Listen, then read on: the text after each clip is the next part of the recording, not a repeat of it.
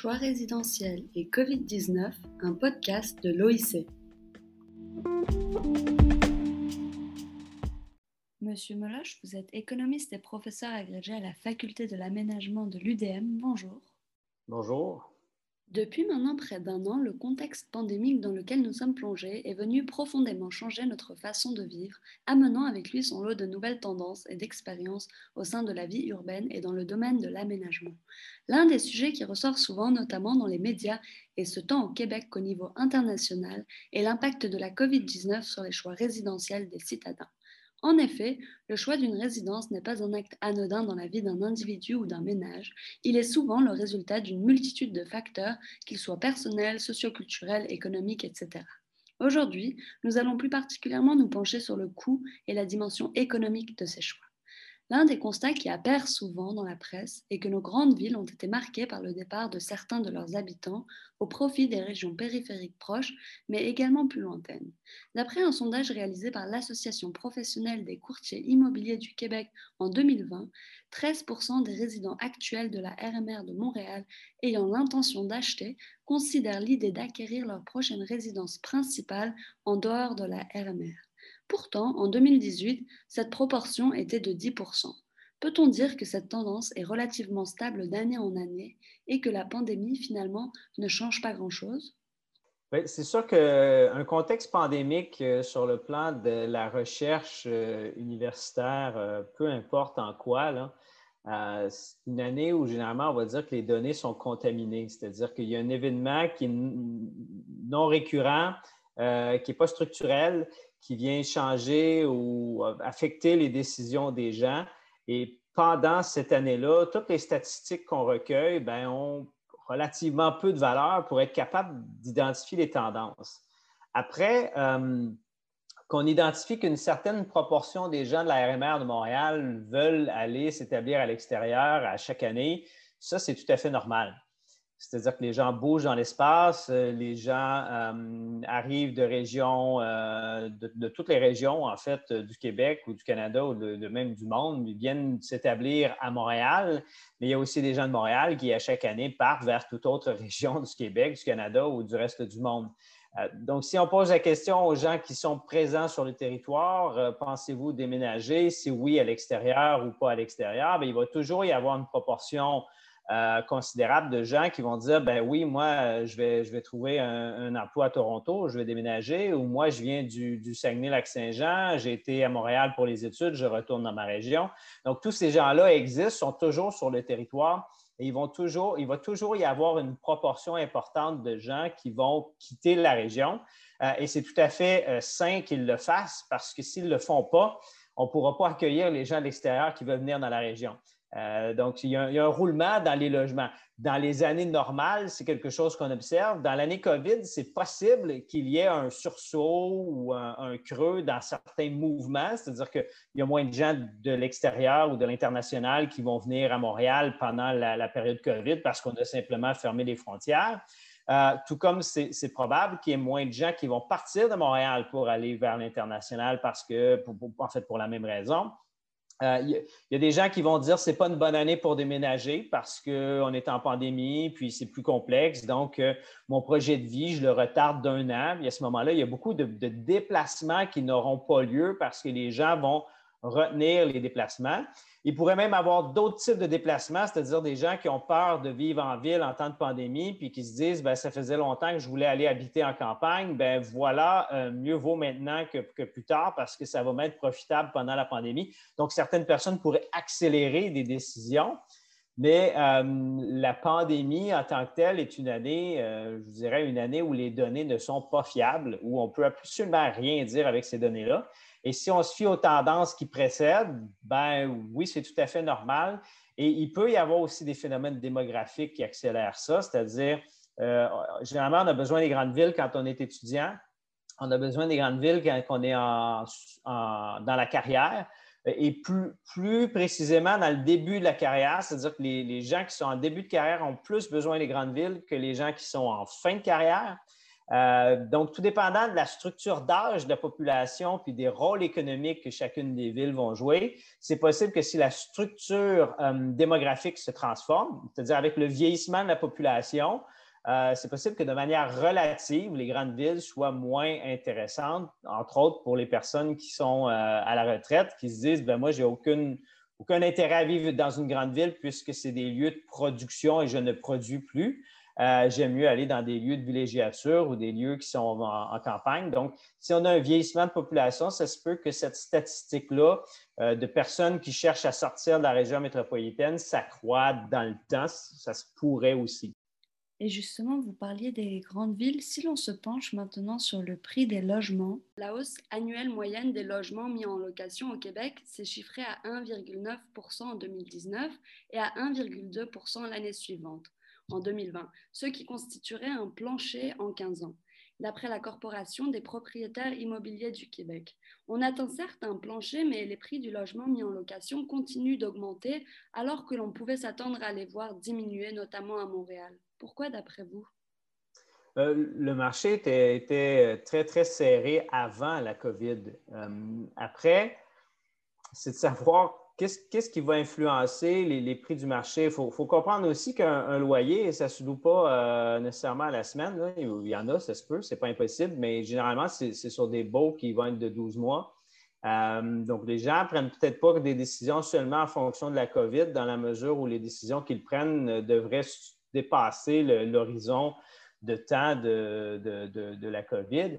Mais le marché était très serré avant la pandémie et la pandémie est venue affecter certains facteurs qui vont agir sur les, euh, loyers ou sur les logements. En fait, euh, Montréal étant une ville qui a quand même un rayonnement international euh, considérable, ce n'est pas nécessairement la ville la plus internationale au monde, mais ça fait partie des villes attractives, donc une ville qui a beaucoup d'étudiants étrangers, une ville qui a beaucoup d'étrangers. Donc, beaucoup de résidents temporaires et les résidents temporaires, habituellement, visent davantage les logements locatifs que les logements à propriété. Et euh, pendant l'année de COVID, ben, c'est certain que ces gens-là ne viennent pas. Donc, il y a une chute de demande pour des logements locatifs à Montréal pendant l'année de COVID, ça c'est clair. Donc, vous avez raison de dire s'il y a une chute de demande, on devrait s'attendre à ce que les prix diminuent. Par contre, euh, il faut aussi comprendre quand on regarde le marché immobilier, la plupart des gens sont dans des logements et ne bougent pas. C'est-à-dire que les logements ne sont pas en transaction les transactions qu'on observe ne concernent qu'une toute petite partie de l'ensemble de, tout ce qu'on peut observer. Donc, il y a des gens qui avaient un, bail avant la COVID qui ont juste prolongé le bail. Donc, tous ces gens-là n'affectent pas les variations de marché. Ce qui affecte les variations de marché, c'est les ajouts, euh, ce qu'on ajoute sur le marché à, la marge, donc les, nouveaux logements qu'on met en place et les nouveaux résidents qui les occupent. Et c'est là que toute la variation du marché se, fait, donc dans un très petit nombre de logements. Et si on a un flot de personnes qui arrivent à chaque année pour des logements et, qu'on en manque, ben, les prix vont monter si j'arrête le flot de personnes qui rentrent, ben, je me dis, ah, tiens, ça va enlever de la pression sur le marché. Par contre, si j'arrête d'ajouter des nouveaux logements sur le marché, euh, ben là, je, vais contracter l'offre. Et on sait très bien avec la COVID qu'il y a des chantiers de construction qui ont été mis en arrêt pendant plusieurs mois. Euh, donc, si vous mettez des chantiers en arrêt pendant trois mois dans une année, ben, vous avez 25% des nouveaux logements qui ne seront pas livrés. 25% euh, sur une année, ben, ça a un impact sur l'offre. Si après on dit oui, vous avez le droit d'ouvrir les chantiers, mais vous allez mettre en place des normes sanitaires, bien, ça hausse les coûts de production des logements. Donc, ça ralentit l'offre encore plus. Donc, on est dans un système où on a ralenti la demande, puis on a dit ouf, euh, on va avoir une bouffée d'air frais, mais en même temps, on a mis le frein sur l'offre, puis on se dit ah mon Dieu, ça va générer des, un ralentissement de la production des logements, donc éventuellement une contraction de l'offre dans un marché qui était déjà euh, en surchauffe. Et là, lequel des deux effets va prédominer? Euh, moi, ce qui me fait le plus peur là-dedans, c'est que le fait d'avoir ralenti l'offre, ça va avoir des effets permanents. C'est-à-dire que quand la COVID va arriver, va, s'arrêter, on n'aura pas un, afflux de logements dans, le marché nécessairement. Ça va prendre des années avant de récupérer ce ralentissement-là alors que les migrants à qui on a interdit de, venir au, Québec ou à Montréal pendant la COVID, ben, eux, euh, jour 1 après l'ouverture des frontières, ils achètent un billet d'avion, puis ils arrivent, puis ils débarquent. euh, on risque de se retrouver avec un marché qui était très serré avant la COVID et qui va être encore très, très serré après la COVID. Donc, si les gens anticipent ça, ils devraient tout de suite signer des, des, baux avec des loyers assez élevés parce que ça n'ira pas en s'améliorant dans le futur. Donc, c'est un peu ce qui explique la raison pour laquelle, même si je pouvais avoir une bouffée d'air dans mon marché, euh, comme la vision de long terme, ce n'est pas une vision où on a un marché qui est, euh, disons, un, un, marché de, locataires, c'est plus un marché de propriétaires. Euh, ben, à ce moment-là, la tendance va se poursuivre après la COVID. Donc, la COVID vient atténuer un peu l'effet des prix, mais euh, ça risque de reprendre de plus belle après. Justement, vous parlez du marché immobilier et on parle souvent de ceux qui partent, mais qu'en est-il de ceux qui restent? Avec tous les problèmes de logement que le confinement a pu exacerber, par exemple les familles en suroccupation, les mal logés, les résidences pour personnes âgées, la pandémie a, semble-t-il, montré plusieurs inégalités déjà bien connues.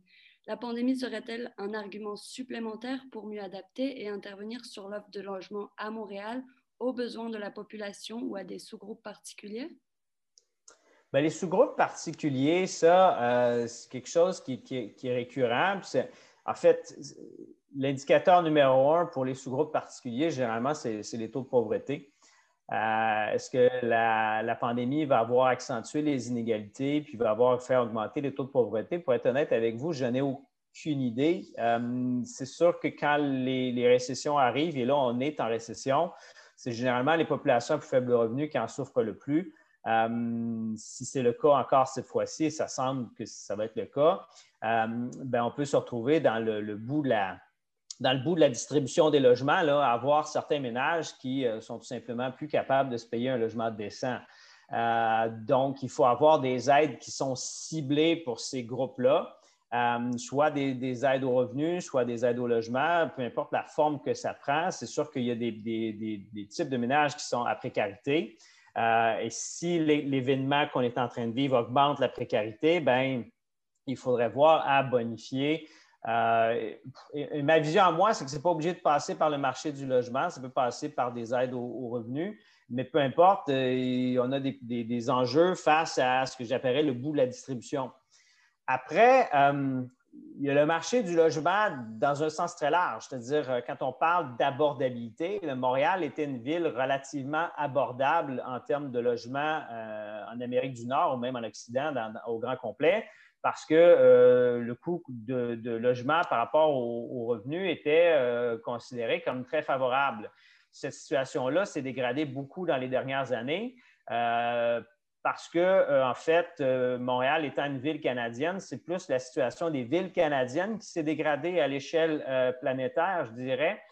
donc, le Canada est un pays de moins en moins abordable, autant pour ceux qui veulent y venir y vivre de l'extérieur que ceux qui y vivent de l'intérieur, parce qu'il y a des pressions sur la demande et probablement parce qu'on a un marché immobilier qui manque un peu de flexibilité par rapport à ça. C'est-à-dire que on a une demande qui est forte parce qu'on est un pays d'immigration. Le Canada est un des pays qui accueille le plus d'immigrants par rapport à sa population euh, sur toute la planète.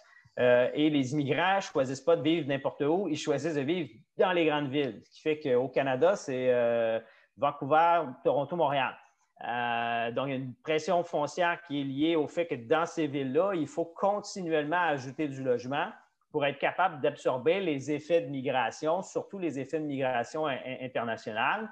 Et euh, si on n'arrive pas à le faire à un rythme assez euh, soutenu, ben, ça met énormément de pression sur les marchés et ces villes-là deviennent, dans la hiérarchie des villes mondiales, de moins en moins abordables.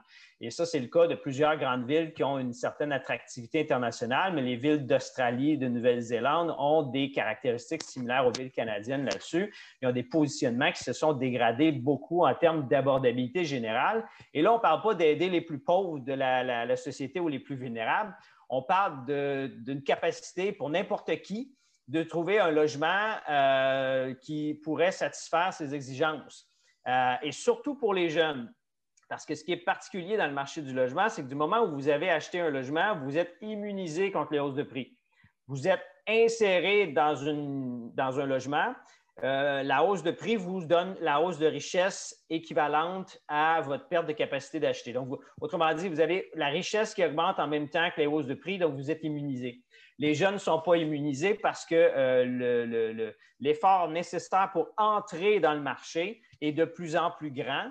Et là, ben, il faut être de plus en plus riche pour être capable de s'y insérer, ce qui fait que ce n'est plus nécessairement des personnes à faible revenu qui deviennent vulnérables, mais toute, la population au grand complet et surtout ceux qui ne sont pas propriétaires deviennent tous vulnérables en termes d'accès euh, au logement. Et là, euh, on ne peut pas faire des programmes ciblés pour ça. Euh, même du logement social, ça ne sert absolument à rien. on est plus dans des, variables macro. c'est-à-dire comment est-ce qu'on peut faire en sorte que le marché immobilier, c'est-à-dire que les promoteurs immobiliers aient un, euh, comment dire, un climat de production qui soit favorable à des hausses de productivité euh, et non pas des baisses de productivité. Donc, est-ce qu'il y a beaucoup de concurrence dans le marché? Est-ce qu'il y a beaucoup de flexibilité dans le marché? Est-ce qu'on est capable de doter les villes des espaces nécessaires pour se construire? Est-ce qu'on est capable de mettre en place des infrastructures de, haut volume, c'est-à-dire que les gens puissent vivre euh, dans des lieux à plus haute densité parce que les infrastructures, comme le transport en commun, par exemple, permettent du transport de masse? Euh, tout ça, c'est des questions qu'il faut se poser. Et ça ne demande pas nécessairement, parce qu'on a souvent tendance à dire, ben, si c'est inabordable, faisons du logement social. Et, le logement social, ça ne sert pas du tout à améliorer l'abordabilité du logement en général.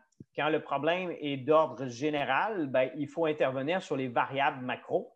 Euh, quand le problème est d'ordre spécifique, c'est-à-dire, je ne sais pas, moi, vous avez certains types de clientèle qui n'arrivent pas à se loger, je ne sais pas, moi, euh, les sans-abri, euh, les immigrants, les nouveaux immigrants réfugiés, euh, les personnes qui sont sur l'assistance sociale, donc vraiment des, types de clientèle très spécifiques et généralement peu nombreuses, euh, ben, eux sont des clientèles potentielles à du logement social, c'est-à-dire qu'ils vivent des situations temporaires pour la plupart d'entre eux, qui les rend vulnérables. L'aide au logement leur permet de sortir de cette vulnérabilité temporaire-là et éventuellement, ça devient un tremplin pour aller ailleurs. Euh, quand on dit que euh, les jeunes n'ont pas accès à certains types de logements, ben là, on n'est pas dans le spécifique du tout. On ne fera pas du logement social pour toute une génération complète. Euh, ce n'est pas l'outil. Et à ce moment-là, c'est vraiment d'être capable de voir qu'est-ce qui cloche dans la production de logements, comment est-ce qu'on peut accélérer, rendre ça plus productif pour faire en sorte que la, production de logements, de la quantité de logements qu'on ajoute sur un marché annuellement, soit cohérente avec la quantité de gens qui s'ajoutent sur les marchés. Et ça, ça touche les villes qui sont euh, attractives sur le plan international, mais aussi qui accueillent ou qui acceptent des nombres d'immigrants souvent qui sont élevés. Et c'est pour ça que je parlais des villes australiennes ou des villes canadiennes. C'est une des particularités de ces villes-là. Et quand on regarde des classements internationaux, on voit que c'est là que l'abordabilité se dégrade le plus euh, à l'échelle internationale. Donc, si je comprends bien, il faut venir travailler sur le macro plutôt que le micro. Quand c'est ça le problème, mais euh, ça ne veut pas dire que les deux problèmes ne sont pas euh, présents en même temps. C'est-à-dire qu'il y a des populations vulnérables qui n'ont pas accès au logement pour des raisons qui sont souvent temporaires. Des fois, c'est permanent, mais c'est des petits groupes de la population. Et ces gens-là, pourront bénéficier d'une aide d'accueil, de logement. On, pense entre autres aux réfugiés. Ils arrivent à Montréal, ils n'ont pas nécessairement planifié d'arriver à Montréal. Ils sont arrivés à Montréal parce que c'est une question de survie. Ils ne parlent pas la langue, ne sont pas capables de s'intégrer, ne connaissent personne. Euh, ben, quelque part, si on est capable d'avoir des programmes qui permettent de loger ces gens-là, c'est quelque chose d'humanitaire. Euh, après, ce n'est pas du tout la même chose que euh, les jeunes qui sortent euh, des universités avec des, diplômes qui, sont, qui vont se trouver des postes de travail dans, des firmes qui vont leur payer des très bons salaires, mais qui sont juste incapables de s'acheter une maison parce que le marché est inabordable dans l'ensemble. Là, commencer à faire des programmes pour ces types de, personnes-là, c'est un peu, un peu bizarre. Ce n'est pas des gens qui sont vulnérables. Euh, ils sont dans une situation où euh, les ratios de prix et le rapport intergénérationnel est désavantageux pour eux, euh, mais ils ne sont pas vulnérables. D'accord. Alors, pour conclure, Monsieur Meloche, nous tenons à vous remercier pour cette collaboration, pour la réalisation de ce balado de l'OIC N'hésitez pas à nous revenir avec des questions, commentaires et réactions sur notre site web à propos de cette discussion, mais également sur les prochains sujets ayant trait au choix résidentiel des ménages en temps de pandémie. Merci beaucoup. Ça fait plaisir.